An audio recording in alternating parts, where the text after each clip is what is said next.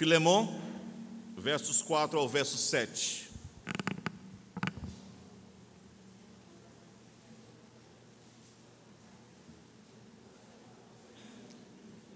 É difícil mesmo encontrar. Está entre Tito e Hebreus. Mas você vai encontrar. Ok? Eu vou ler.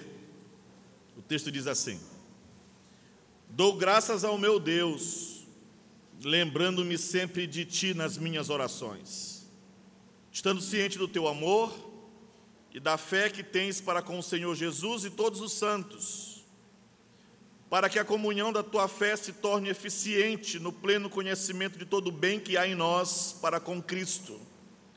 Pois, irmão, tive grande alegria e conforto no teu amor, porquanto o coração dos santos tem sido reanimado por teu intermédio.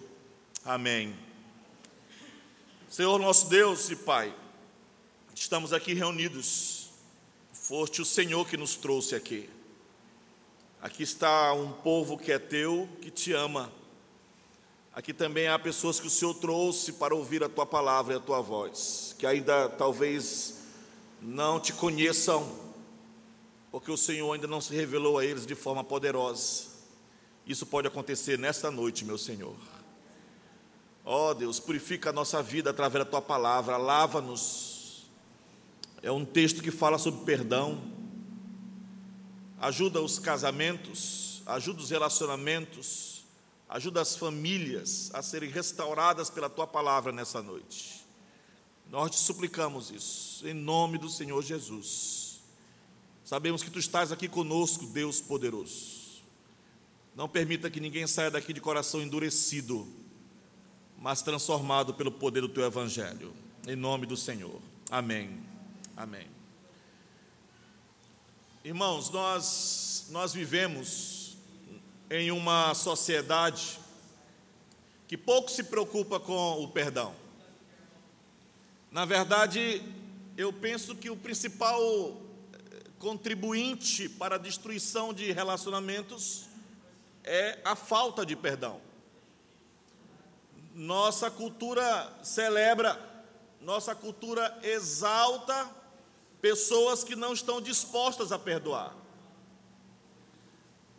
Quais são os heróis que a gente tanto exalta nos filmes? Busca Implacável, Rambo, que são pessoas que vão, que matam outros por vingança. Como resultado da pecaminosidade, da maldade, da falta de qualquer tipo de ética cristã em nossa cultura. Nós temos uma sociedade cheia de amargura, de vingança, de raiva, de ódio, de hostilidade em relação aos outros. Isso pode ser visto nos tipos de crimes que são cometidos. Isso pode ser visto nas ações judiciais que se tornam tão comuns nos nossos dias. Na verdade, é assustador pensar, e isso nada contra a profissão de advogado ou contra o direito, mas é assustador pensar o fato de que há mais pessoas na faculdade de direito hoje do que qualquer outras ah, faculdades juntas. E nós vamos então proliferar um número quase infinito de advogados para cuidar de um número infinito de ações judiciais, enquanto as pessoas estão aí se digladiando por questões minúsculas e sem muita importância para a vida delas. Nós vivemos hoje em uma cultura que é vingativa, hostil, furiosa, irritada, mas eu diria que é a mais implacável cultura ou sociedade ou geração que eu já experimentei na minha breve vida, e olha que eu sou bem novo. Vivemos hoje assim. Para um cristão, o fracasso em perdoar, meus irmãos, é impensável. Não importa qual seja a questão, não importa qual seja a ofensa, não importa qual seja a falha em perdoar, a falha em perdoar é um aberto ato de desobediência a Deus. Foi nos dito por Jesus, de uma forma tão explícita quanto possível podemos pensar. Ele disse: se alguém nos ofender, devemos perdoar 70 vezes 7. Ou seja, um número infinito. Não é que devemos perdoar 490 vezes, ok? Você que é esposo já está aí na 489. Então, cuidado, não é isso, é infinitamente. E a razão pela qual devemos perdoar, diz as Escrituras, é porque o nosso Pai Celestial nos perdoou. Então devemos perdoar os outros. Se nós seguirmos a mentalidade da sociedade em que a gente vive, eu diria que quatro coisas podem acontecer com o nosso coração. Primeiro, deixar de perdoar aprisiona você ao passado. Enquanto você não perdoar uma ofensa que foi feita contra você, você vai estar preso ao passado. A falta de perdão mantém a dor viva. A falta de perdão mantém a ferida aberta. E você atravessa a vida lembrando daquilo que foi feito contra você, e você vai acumular um grau cada vez maior no seu coração de raiva, de sentimentos ruins. Agora pense comigo. Qual é o objetivo disso? Que virtude isso, isso traz para nós? A falta de perdão apenas aprisiona-nos no passado, rouba de você a alegria de viver. Por outro lado, o perdão vai abrir a porta, vai deixar o prisioneiro sair. Veja, tem uma frase o pessoal diz assim: tem que liberar perdão. Não é liberar perdão, não é isso. O perdão deixa você livre do passado. Tem que liberar é o prisioneiro que está lá dentro. Então, assim que você perdoa, você abre a cela, você se livra dele. Então, se você insistir em se lembrar da ofensa e nunca perdoar, então você vai permitir que a pessoa que te ofendeu continue a ofender você o resto da vida, o tempo inteiro. E a culpa não é dela, a culpa é sua. Segundo lugar, a falta de perdão produz amargura. Amargura. Quanto mais você lembra de uma ofensa feita a você, sem você perdoar, não importa quão breve tenha sido o tempo, não importa quão longo tenha sido o tempo, você se torna uma pessoa amarga. Quanto mais você se lembra da ofensa, mais isso ocupa seu pensamento, Quanto mais ocupa seu pensamento, mais isto vai moldar o teu caráter. A amargura não é apenas um pecado. A amargura é uma infecção que vai infectar toda a sua vida. Você fica remoendo os pensamentos continuamente de vingança. O que, que acontece? Mesmo numa conversa casual, torna-se um fórum para difamar alguém, porque você vive falando daquilo que fizeram para você, e é fofoca, insinuação contra alguém que feriu você. Não é assim? Isso acontece muito em casamentos. Dois cristãos casados nunca devem se divorciar. Eles devem ter um relacionamento feliz. Esse é o desígnio de Deus, Júnior querido. Esse é o desígnio de Deus. Agora é preciso entender. Quando eu me casei, eu me casei com uma pecadora, a minha esposa, linda, cheirosinha, pecadora. E o mais impensável é que ela casou com um pecador também, lindo e cheirosinho, pecador. O fato é que é, se eu sou pecador e ela é pecadora, é impossível que a gente não se ofenda em algum momento da vida. E isso não é uma vez por ano. Isso são várias vezes por ano. Vai acontecer com frequência. Somos pecadores. Mas onde o perdão atua, uma ofensa é um momento no tempo. Vem e vai. Meus irmãos, onde não há perdão, existe amargura acumulada que começa a lançar você contra o seu próprio parceiro e torna-se você em um sarcástico. Você fica jogando, você fica lembrando, você fica trazendo, você desliga o carinho, você desliga a gentileza, você procura maneiras de se vingar, de responder do mesmo jeito que ela lhe respondeu, de fazer o mesmo que foi feito para você, de tratar dos mesmo jeito que você foi tratado, e você vai dizer: Ah, tu não gostou? Mas não foi assim que tu falou comigo? Não é assim que acontece? Perdão dissipa a amargura.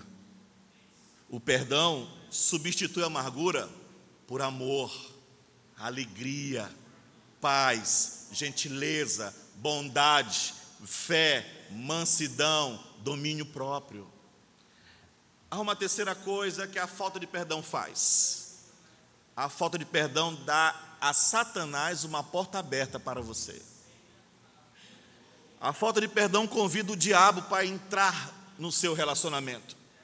Onde você tem raiva, amargura, você deu lugar para o diabo. Paulo diz em Efésios capítulo 4, verso 26 ao verso 27: Irai-vos e não pequeis, não se ponha o sol sobre a sua ira, nem deis lugar ao diabo. O ponto é: se você se deitar na cama à noite e você não perdoou completamente, com, para que a sua ira seja eh, desapareça, você vai dar a Satanás um ponto de apoio para atacar a sua vida. 2 Coríntios capítulo 2, verso 10 ao 11, Paulo diz: Eu perdoo para que Satanás não alcance vantagem sobre nós pois não lhe ignoramos os desígnios.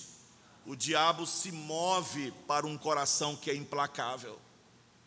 Não é exagero dizer, meus irmãos, que a maior parte do terreno que Satanás ganha em nossas vidas é devido à falta de perdão. Você pode expulsar da sua vida Satanás por um ato de perdão. Pense nisso. Por que, que alguém ia querer estar preso ao passado? Por que, que alguém quer que a doença da amargura se incline e tire o brilho da vida? Por que, que alguém quer estender o tapete de boas-vindas para o diabo entrar na sua casa? Mas há uma quarta coisa que, o, que a falta de perdão faz: a falta de per, perdão dificulta a sua comunhão com Deus. Jesus disse que, se perdoarmos os homens, quando pecarem contra você, seu Pai Celestial também o perdoará. Se você não perdoa os homens aos seus pecados, seu Pai, que está nos céus, não perdoará você. Se você não estiver, se eu não estiver bem com você, eu não posso estar bem com Deus. É simples assim. Então pense comigo, por que, que eu ia fazer isso? Que tipo de loucura é essa? Quão idiota eu posso ser ao ponto de não querer ter comunhão com Deus? Será que existe algum valor em ter Deus com raiva de mim?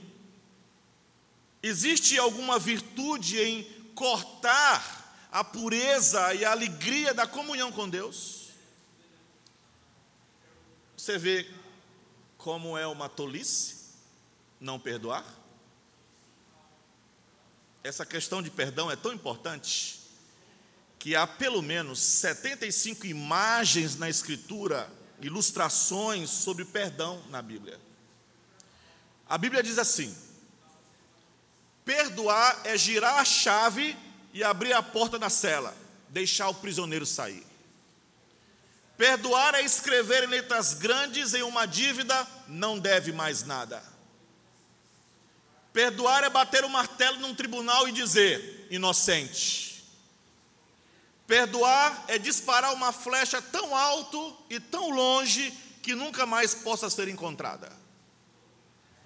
Perdoar é empacotar todo o lixo e jogar fora, deixando a casa limpa. Perdoar é soltar as amarras de um navio e libertá-lo para o mar aberto. Perdoar é conceder um indulto total a um criminoso condenado. Perdoar é quebrar uma panela de barro em mil pedaços para que nunca mais possa ser juntada. Isso é perdoar. Por ser tão essencial, tão importante, o Espírito Santo dedicou um livro todo sobre perdão, o livro de Filemão. Aqui, nesse pequeno livro ou pequena carta, 25 versículos. E você tem aqui o dever espiritual de perdoar. Não em forma de princípio, Paulo não faz isso, não em forma de, de parábola, mas através de uma história pessoal e verdadeira ele mostra o que é perdão para nós. Que história é essa? A história é o seguinte: um homem chamado Filemão morava em uma pequena cidade chamada Colossos. Ele era casado com uma senhora chamada Áfia, você tem aí nos primeiros versos. Tinha um filho, Arquipo, que era, estava envolvido no ministério cristão. Tinha uma casa, ou seja, era um homem rico. Naquela época, alguém ter casa tinha que ter dinheiro. E a igreja se reunia na casa dele. Eles tinham um escravo. O escravo se chamava Onésimo. Embora Filemão fosse um bom senhor, Onésimo queria a liberdade dele e um dia decidiu fugir. Não só isso. Antes de fugir, ele roubou algumas coisas do seu senhor, levou com ele. Onésimo cometeu um crime grave. Naquela época, um escravo fugir, ele teria que ser ou preso ou morto. Onésimo fugiu, sai da cidade de Colossos, que era pequena, vai para a cidade de Roma, que era grande, que tinha uma multidão de moradores de rua.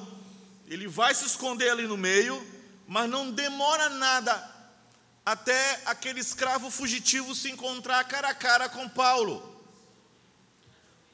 Paulo evangeliza Onésimo, Onésimo vem para Jesus, se torna um cristão.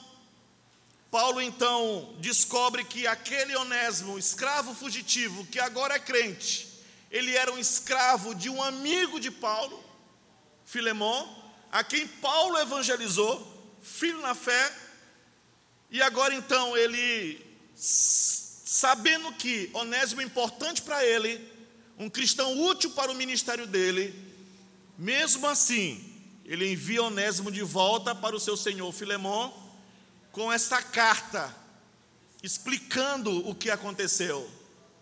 E na carta Paulo diz assim: Eu quero que você perdoe esse escravo fugitivo que te roubou. Todo escravo que fugia e era capturado era marcado na testa com uma letra fugitivo, com a letra F. Vamos aportuguesar o negócio. Mas Paulo diz: perdoa. A sociedade diz: não perdoa. Paulo diz: perdoe. Não importa quanto custe, perdoe. E à medida que a carta vai se desenrolando, a gente vê Paulo pedindo para Filemão perdoar aquele homem que se arrependeu. Onésimo está arrependido, ele está voltando com as mãos vazias, pedindo perdão. Deus fez o bom trabalho no coração dele, e agora é a vez de Filemão. Nós vimos no mês passado, na introdução da carta, a importância dela, e hoje vamos ver as características espirituais de alguém que perdoa. Paulo está descrevendo nesta carta, ou nesses versos do 4 a 7, o caráter espiritual de um homem que perdoa. Ele está dizendo assim: Filemão, eu sei que você é o tipo de homem em que eu posso confiar para perdoar Onésimo. E ele está preparando Filemão, ele está lembrando Filemão da personalidade dele, ele está elogiando Filemão. Isso é sabedoria, não é? Sabedoria. Primeiro a gente elogia, para depois chamar a atenção. O louvor é um alimento, irmãos, nutritivo para a virtude, é um antídoto contra o pecado. Se alguém vier para você e disser assim, Claudio Omar, querido, eu olho para você, Claudio Omar, eu olho para a sua vida e eu agradeço a Deus, porque você é um cristão piedoso, você é um cristão virtuoso, você é um santo. Isso é bom, não é não, Claudio Omar? de ouvir. Isso é um alimento, isso nutre o nosso coração. É um antídoto contra o pecado, Claudio Omar. Porque se você sabe que as pessoas olham para você dessa maneira, você vai querer vi viver desta maneira. Você vai querer ficar longe do vício, para que ninguém possa dizer o contrário disso. Então Paulo fala assim, fala da virtude, do caráter de Filemão com base em um apelo para que ele perdoe. Eu sei, Filemão, que você tem um caráter de quem perdoa. A pergunta então é: que tipo de caráter é esse? Paulo conhecia Filemão. Eles trabalharam juntos. Eles se amavam. Paulo levou ele a Jesus. Conhecia suas virtudes. Que tipo de características? Que tipo de pessoa tem a capacidade de perdoar? Vamos ler o verso 4 mais uma vez, por favor. Dou graças.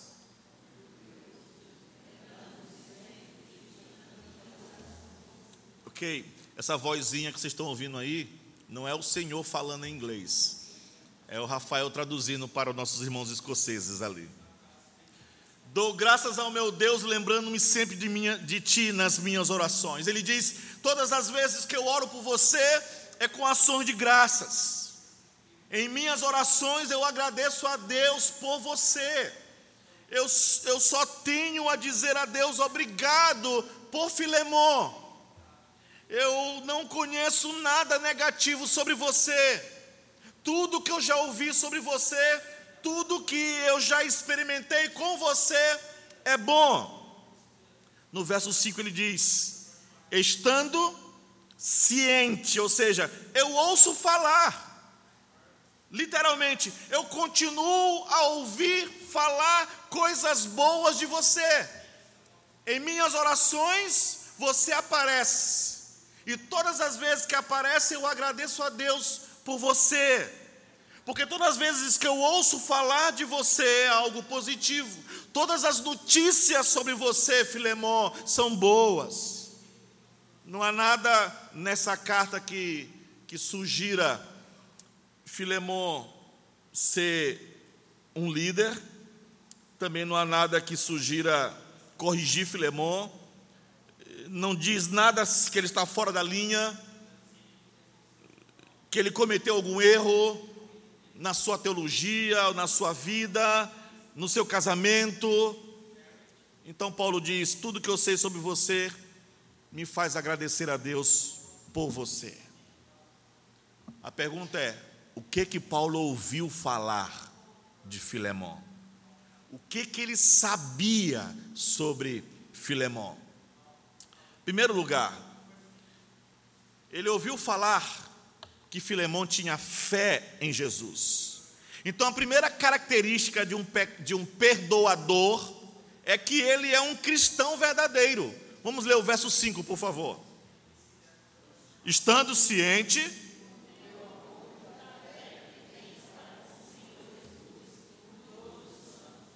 Ok, é, eu vou pular a palavra amor e o verso vai ficar assim: estando ciente da fé que tens para com o Senhor Jesus. Explico já por que eu pulei.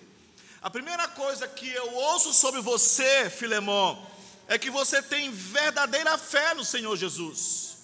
Eu sei que eu posso chegar até você, eu sei que eu posso pedir para você que você perdoe, porque você tem fé em Jesus. Você é um cristão verdadeiro. Portanto, você tem a capacidade de perdoar. Você foi perdoado. Então você pode perdoar.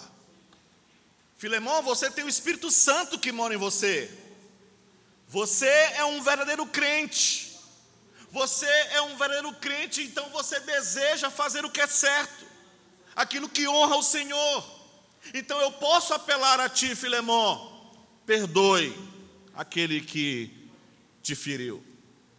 E o verbo aqui, ter, ciente do teu amor e da fé que tens para com o Senhor, é, é, traz a ideia de você continua confiando no Senhor.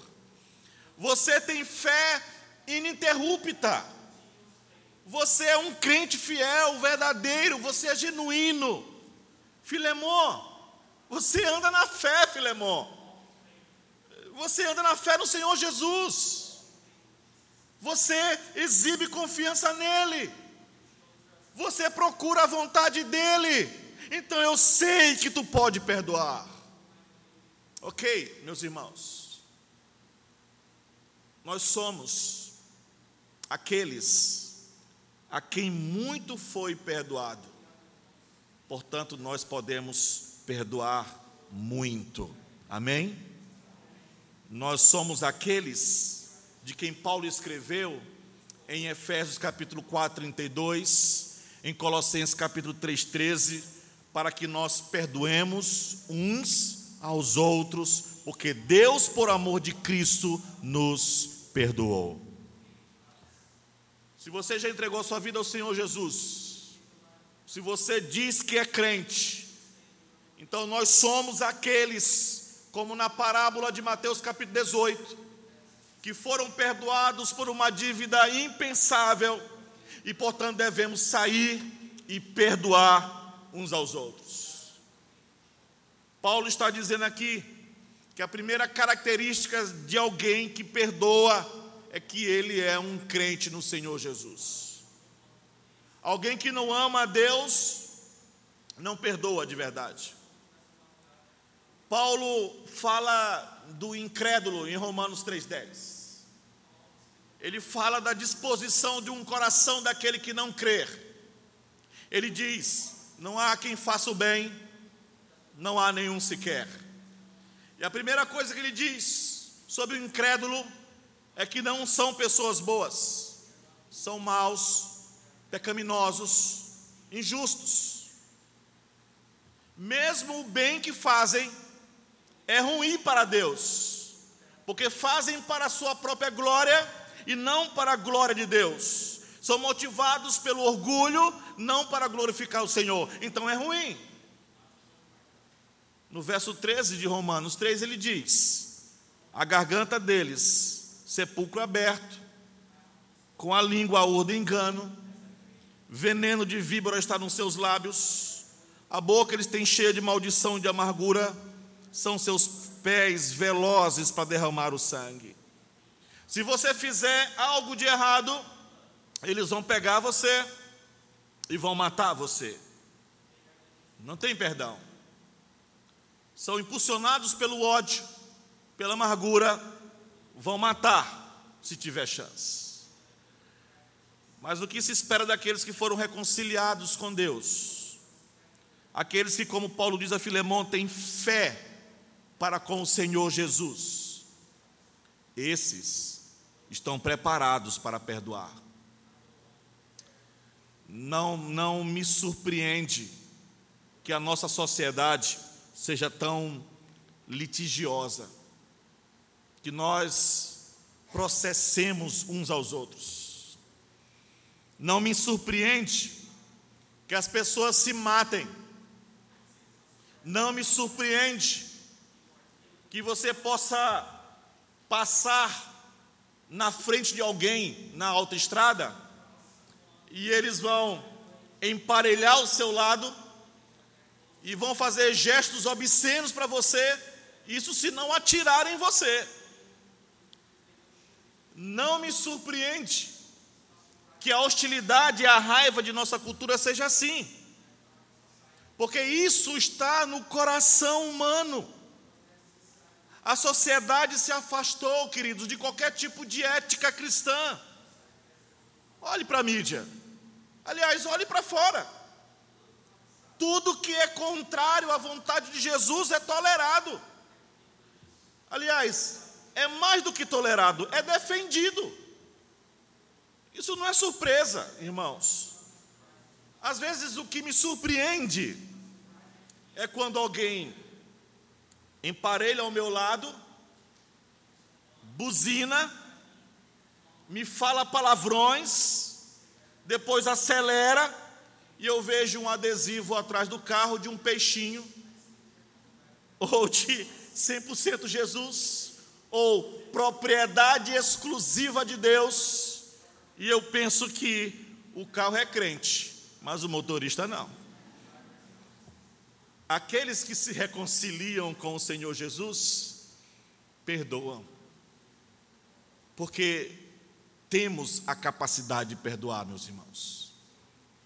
Esse mundo está em pedaços, em todos os lugares, dos casamentos às nações porque as pessoas não conseguem perdoar. Somente aqueles que têm fé em Jesus podem realmente perdoar de todo o coração, como Jesus disse. Porque uma pessoa perdoadora, ela tem fé no Senhor, ela ama o Senhor, ela quer honrar o Senhor, ela está desejando aquilo que expressa a fé no Senhor porque a sua fé é real. Portanto, ela tem a capacidade de perdoar. Ela tem uma nova natureza.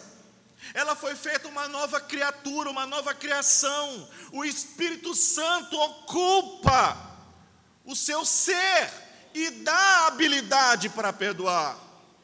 Portanto, a primeira característica de quem perdoa é que tem fé no Senhor Jesus. Você tem fé em Jesus? Sim ou sim, ou sim ou não. Ok? Dependendo da resposta do coração, a gente sabe se você pode perdoar ou não.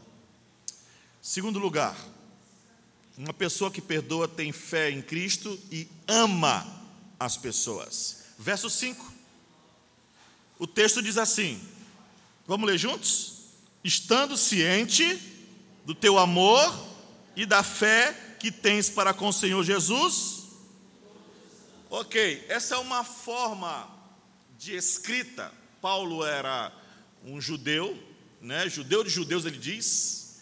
Então, essa é uma forma de escrita, é, tanto judaica como grega, que a gente chama de, na teologia, de quiasmo, né? na hermenêutica de quiasmo.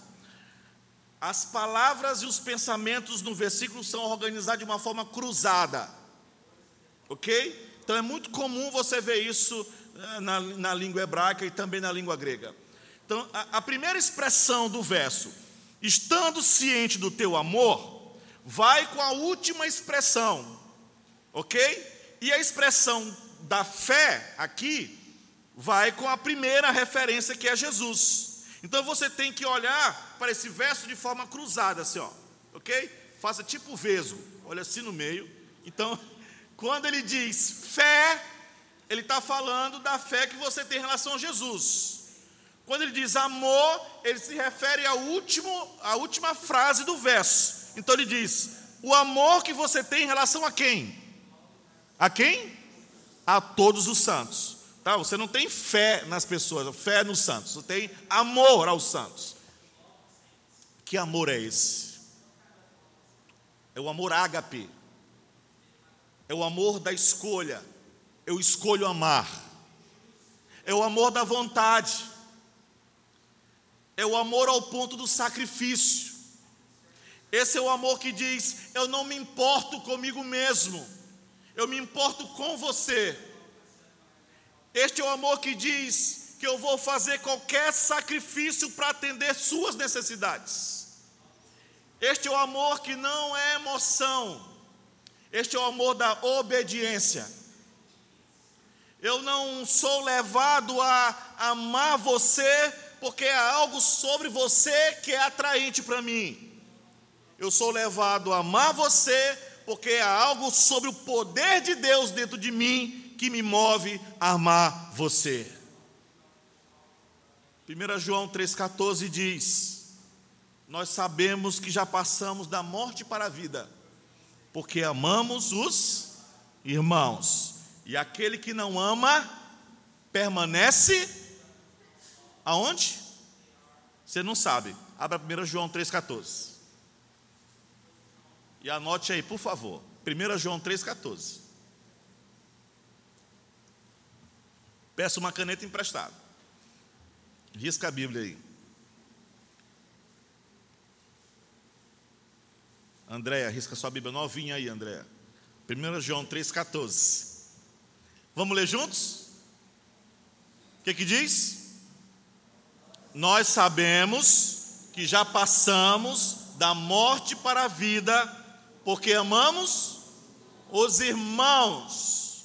Aquele que não ama, ok? Se você é um cristão, então você tem a capacidade de amar. Romanos capítulo 5 diz que você tem o amor de Deus derramado em seu coração. Está em você. Então ele diz: para Filemão: Filemão, eu sei que você pode ser um perdoador, porque a sua fé é real, você tem preocupação com o Senhor, seu amor é real, você se preocupa com as pessoas. Você ama os irmãos? Você ama as pessoas? Você decidiu amá-las? Se sim, você pode perdoar. Terceira característica: quem é um perdoador tem preocupação com a comunhão. Vamos ler o verso 5 e 6, por favor. Estando ciente do teu amor, da fé que tens para com o Senhor Jesus e todos os santos,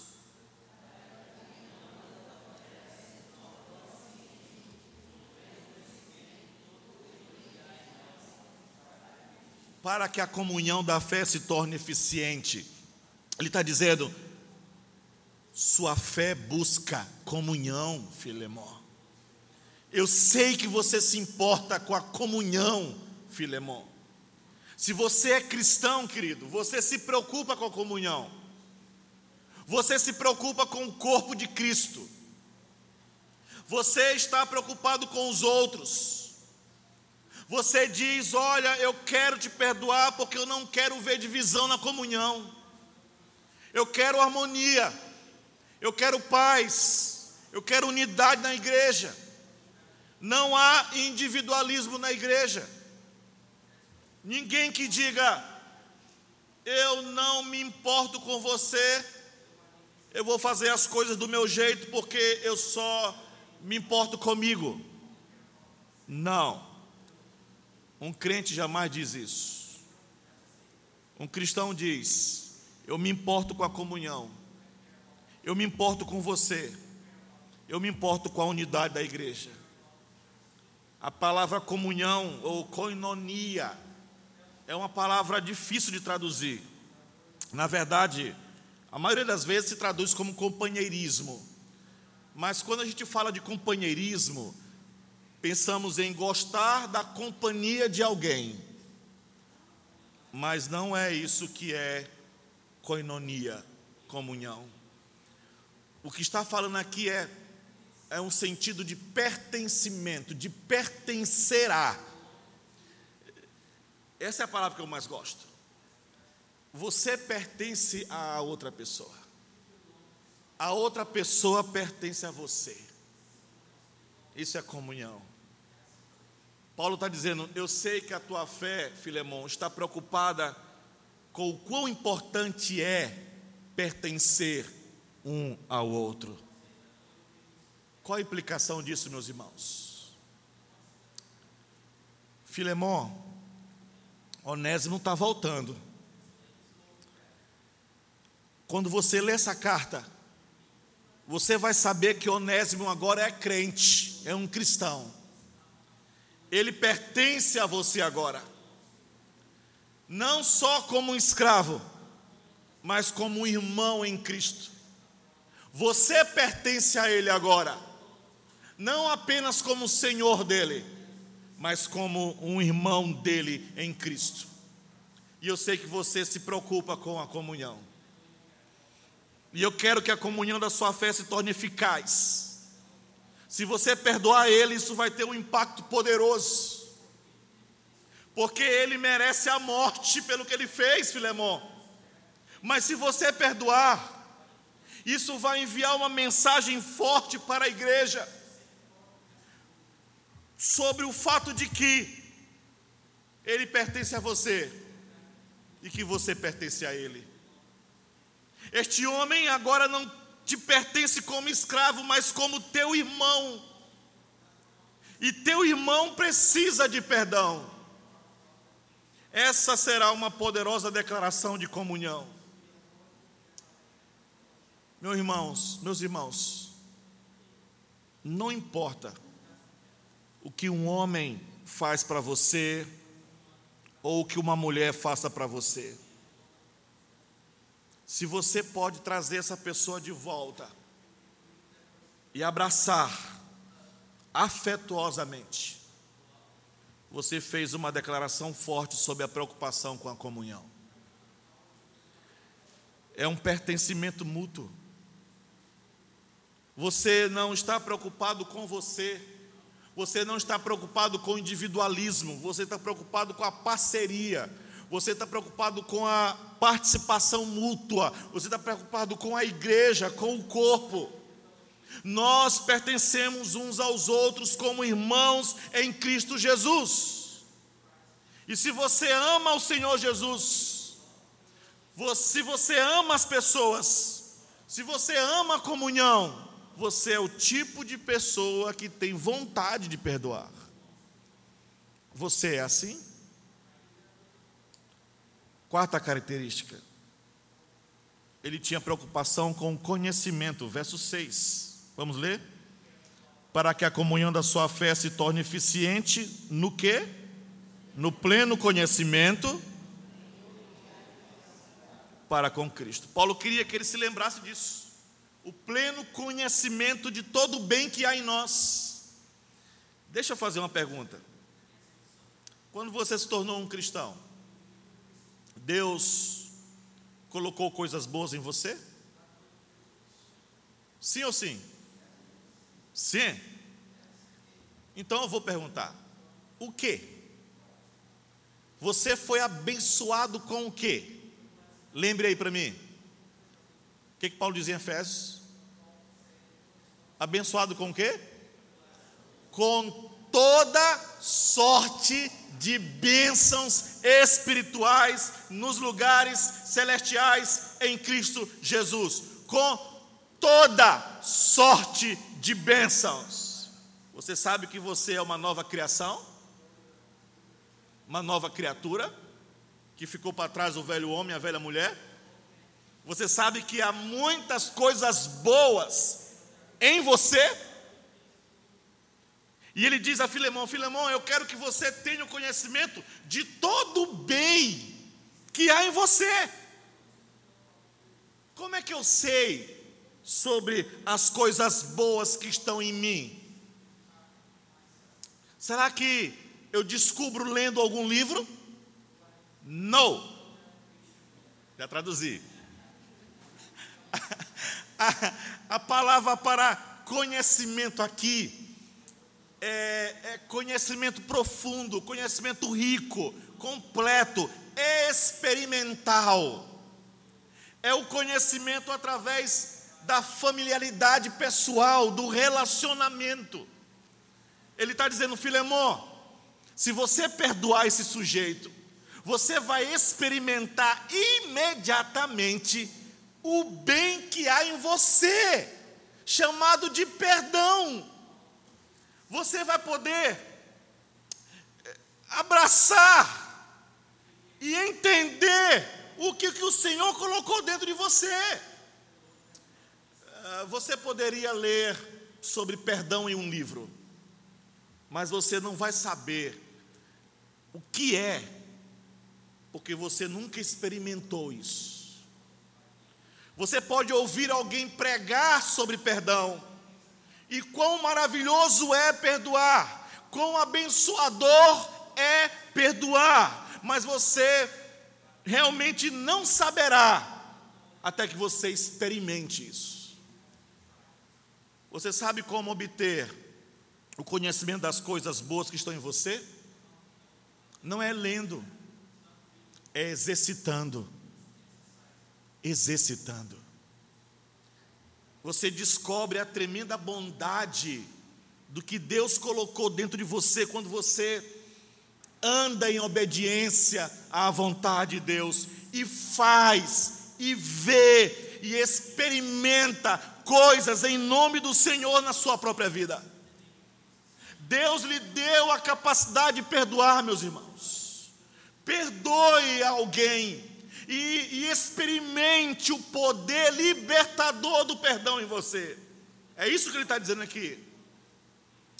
Você olha a foto de alguém, ou, ou vê um vídeo de alguém, sei lá, esquiando nos Alpes suíços. Vamos falar em esquiar, porque a gente não tem nada disso aqui em São Luís, né? Neve. Pense em neve, pense numa montanha, e você vê a foto daquela pessoa esquiando e rindo, com óculos e, e as nevezinhas caindo, e ela feliz, e o vento batendo, a gente vê pela foto, aquela foto maravilhosa. Aí você pensa assim: uau, que lindo, que emoção deve ser. Mas há muita diferença entre olhar a foto e descer a montanha. E o mesmo é verdadeiro no domínio espiritual. Eu posso ler as palavras nas páginas da Bíblia que define o perdão, mas eu nunca vou ter o profundo conhecimento do perdão até que eu perdoe e experimente essa maravilha em minha vida. É assim que eu aprendo a conhecer todas as coisas boas que Deus colocou em mim. Eu quero fazer o que Deus quer que eu faça, porque eu quero experimentar o poder da bondade que está em mim através dele. Não é a minha própria bondade, mas é a bondade que ele colocou em mim. Não é uma alegria isso? Às vezes, quando a gente tem a oportunidade de, de dar, generosamente, de sacrificar alguma coisa em favor do outro, nós sentimos essa emoção, não é verdade? Essa alegria, esse júbilo, porque a gente experimenta o bem profundo e tão rico que Deus colocou em nós. Isso faz com que a gente possa dar sacrificialmente. E assim ele está lembrando Filemão, e a nós, da prioridade de estar preocupado com o conhecimento. Experimente, faça. Amar não é simplesmente sentimento. Amar é decidir fazer. Eu tenho que amar, eu devo amar, eu devo perdoar e experimentar o que Deus colocou em mim. Amém? Há uma outra característica de alguém que perdoa. Tem preocupação com a glória do Senhor Jesus. O verso 6, no final, ele diz: Para que a comunhão da tua fé se torne eficiente no pleno conhecimento de todo o bem que há em nós, para quê? Para com Cristo. Para com Cristo. Ele está dizendo, Filemão, eu sei que você tem a comunhão como prioridade, eu sei que você está preocupado com conhecimento, e eu quero que seja o conhecimento de tudo que está em você, e eu sei que você quer tudo isso porque você está preocupado com a glória de Jesus. A vida cristã, irmãos, com todos os seus feitos, com todas as suas alegrias, com todas as suas obras, com todas as suas responsabilidades, é para a glória de Deus. Amém? É por amor a Deus, é pelo nome de Jesus, é para o louvor de Jesus, é para a glória de Jesus. E francamente, se você é dedicado a isso, você vai perdoar. Você pode dizer, eu quero fazer tudo para a glória de Cristo, mas eu acho que eu não vou perdoar você, não. Dá para dizer isso? Marcos, dá para falar isso? Eu quero tudo para a glória de Deus, mas não vou perdoar você? Dá para dizer isso? Não, você não pode dizer isso. Seja honesto, não dá para dizer isso.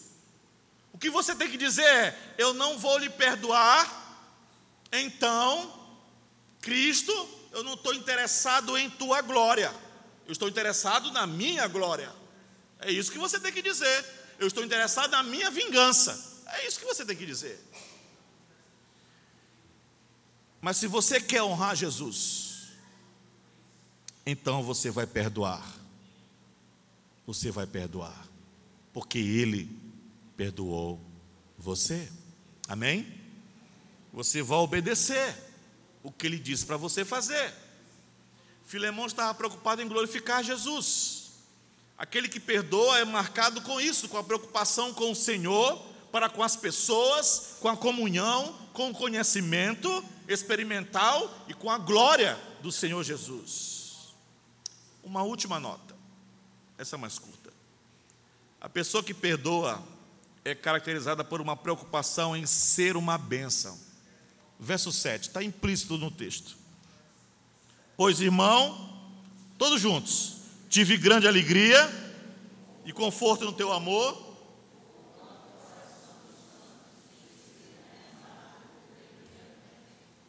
Ok. Gente, Filemó era amoroso. Paulo diz: Seu amor me trouxe alegria, conforto. Você me deu motivos para me alegrar. Você encorajou o meu coração pelo seu amor. De que maneira ele fez isso? Porquanto o coração dos santos, verso 7, tem sido reanimado por teu intermédio. Ah, irmãos, que afirmação. Ele diz assim: pessoas em dificuldades, pessoas que sofrem, concluíram que você é uma bênção, Filemão. Você as aliviou. É um termo militar usado para um exército que marcha, que para e descansa. Você conduz as pessoas para descanso, Filemão. Você é um pacificador. Você renova as pessoas. O seu cuidado, o seu serviço, o seu coração renovador traz consolo para as pessoas com problemas. Filemão, ele não era presbítero na igreja, ele não era um diácono na igreja, ou um professor, ele era apenas um homem bom. Ele era uma bênção para todas as pessoas. Esse é o tipo de pessoa que vai perdoar. A pessoa que se preocupa em ser alguém que diz: Eu não quero trazer problemas, perturbação para a sua vida, eu quero trazer alívio para você. Meus irmãos, ouçam, por favor. Existem muitas pessoas em nosso mundo que nos trazem problemas. Sim ou sim? Yes, sim. E é bastante. Mas o que o, o crente, o cristão verdadeiro, ele, ele tem que ser alguém que apenas alivia as cargas dos outros, porque ele traz paz para as pessoas. Eles, ele dá direção sábia para as pessoas ele serve as pessoas, ele cuida das pessoas, ele ministra para as pessoas, ele abençoa as pessoas. Esse é o tipo de pessoa que perdoa, porque tudo que quer é ser uma bênção. Filemão já tem muita coisa para dizer sobre ele. Filemão podia dizer assim: rapaz, eu sou alguma coisa. Uau, eu sou alguma coisa. É exatamente isso que Paulo espera que ele faça. Paulo quer justamente que ele olhe, que ele leia e que ele diga assim: não sabia que eu era tudo isso. Eu sou alguma coisa. Porque a partir do verso 8, Paulo vai mirar nos olhos dele e vai dizer: Tu entendeu o que tu és? Então agora tu vais ter que fazer. Perdoa ele. Filemão deve estar se sentindo muito bem. O fato de saber que é um homem maravilhoso. Na verdade, ele vai ter que ser, ou então ele não vai estar à altura do que Paulo disse que ele é. Então, meus irmãos, qualquer um que ama o Senhor, Jesus, qualquer um que ama os santos, que ama a comunhão, que ama o conhecimento verdadeiro, qualquer um que ama a glória do Senhor Jesus, que ama ser uma bênção, será um perdoador. Esse é o caráter do tipo de pessoas que perdoam. Esse é o seu caráter. Paulo estabelece esse caráter como o caráter de Filemão. E depois, como a gente vai ver, ele vai pedir que ele perdoe. Será que essas qualificações são as nossas também? Se sim, louvado seja Deus. Louvado seja Deus. Se não for, então você precisa mudar sua vida agora. Hoje, agora. E diria ainda mais: se não for, talvez você precise de uma conversão verdadeira. Talvez nem crente você seja. Sabe por quê? Porque Deus perdoou você.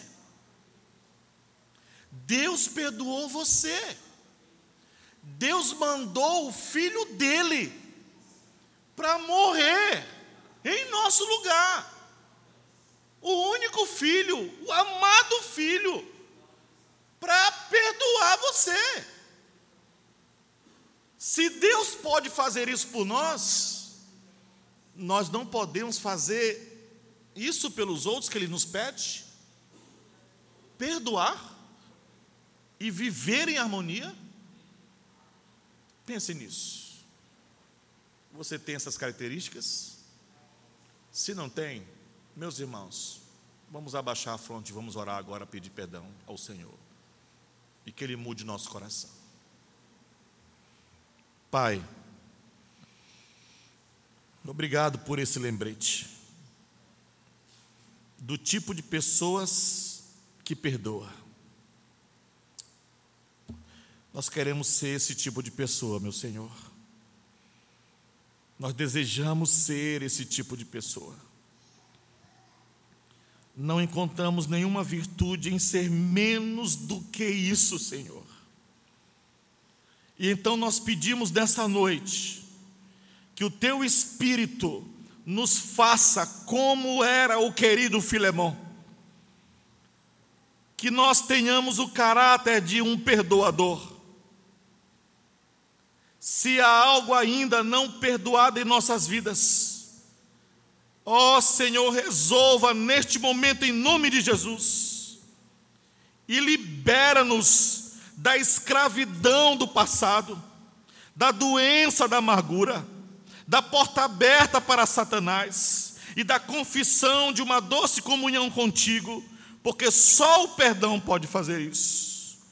Se alguém nessa noite aqui de coração endurecido, que ainda não conseguiu perdoar uma ofensa feita no passado, que saia nessa noite curado deste pecado em nome de Jesus. Que seja transformado em um perdoador, alguém que ama o Senhor mais do que qualquer coisa. Alivia essa dor, Senhor, retira do coração essa dor, faça-o andar de cabeça erguida, louvando e engrandecendo o teu nome com a vida, em nome de Jesus. Amém e amém e amém.